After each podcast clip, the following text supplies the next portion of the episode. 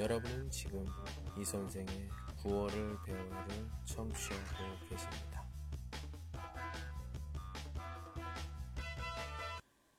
你好，我是李先生。正在你们听古어를배워요学习韩国语。好，开始。 자, 이번 시간에는 기 위에서, 기 위에서 보겠습니다. 동사 뒤에 나오는 기 위에서는 어, 네 가지 용법 같이 보도록 하겠습니다. 용법이라고 하긴 좀 그렇고 설명 네 가지. 자, 첫 번째 A 기 위에서 B 의 형식으로 되어 있는데 A를 이루고자 B 하는 것을 나타낸다. 근데 앞에 있는 A는 너무 일상적인 거라 사소한 일은 쓰지 않는다. 이렇게 써 있습니다. A를 이루고자 B를 하는 것 뭐예요?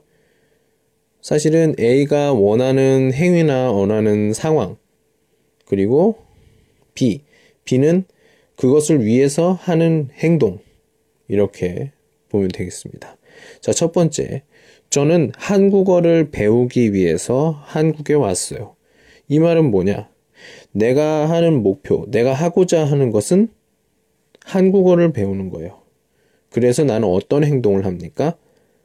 한국에 왔어요. 두 번째. 저는 성공하기 위해서 열심히 노력하고 있습니다. 내가 이루고자 하는 것, 내가 원하는 것. 성공, 성공하다. 그렇게 하기 위한 나의 행동은 열심히 노력하고 있습니다. 아, 지금 열심히 노력하고 있군요. 이럴 때 우리가 기 위에서를 씁니다. 두 번째, 기 위에서의 설을 생략해서 기 위해 또는 위해 해를 좀 원래 형식대로 해서 기 위하여 기 위하여로 쓸 수가 있습니다. 예를 들면 시장 조사를 하기 위해 명동에 가려고 합니다. 시장 조사. 시장 조사는 내가 어떤 사업을 하려고 하는데 그런 음, 뭐 물건이 움직이고 팔리고 또 물건을 사는 이런 곳에 어떤 어, 위치라든지 분위기라든지 이런 것들을 우리가 조사를 하는 거 시장 조사라고 합니다. 예. 목 목표가 뭐예요? 그걸 하기 위해서 하는 행동은 명동에 가는 거죠. 예. 아직 안 갔어요. 예. 갈 예정입니다. 저는 건강을 지키기 위하여 매일 운동을 합니다. 어, 여기는 이 위하여 이렇게 나와 있네요. 자, 건강을 지키는 것. 이게 바로 이루고자 하는 것입니다. 그래서 어떤 행동을 합니까? 매일 운동을 합니다.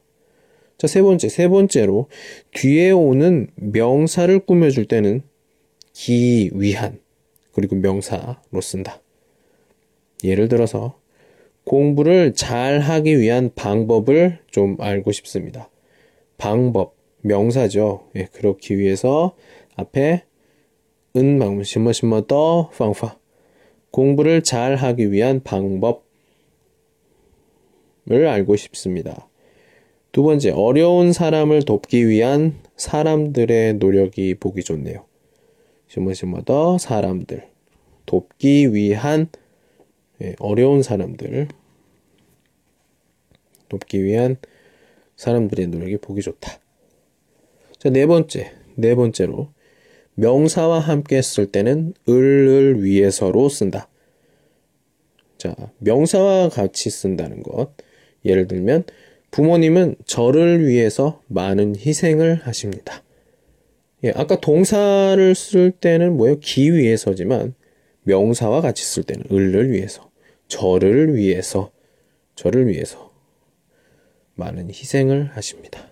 예, 여러 부모님들이 많이 희생을 하시죠. 자, 우리의 직, 즐거운 직장 생활로, 우리의 즐거운 직장 생활을 위해서 건배합시다. 직장 생활. 예. 직장 생활을 위해서 건배합시다. 자, 예를 들어서 이렇게 얘기할 수도 있겠죠? 한 명이 이야기합니다. 저축을 참 열심히 하네요. 이때 대답.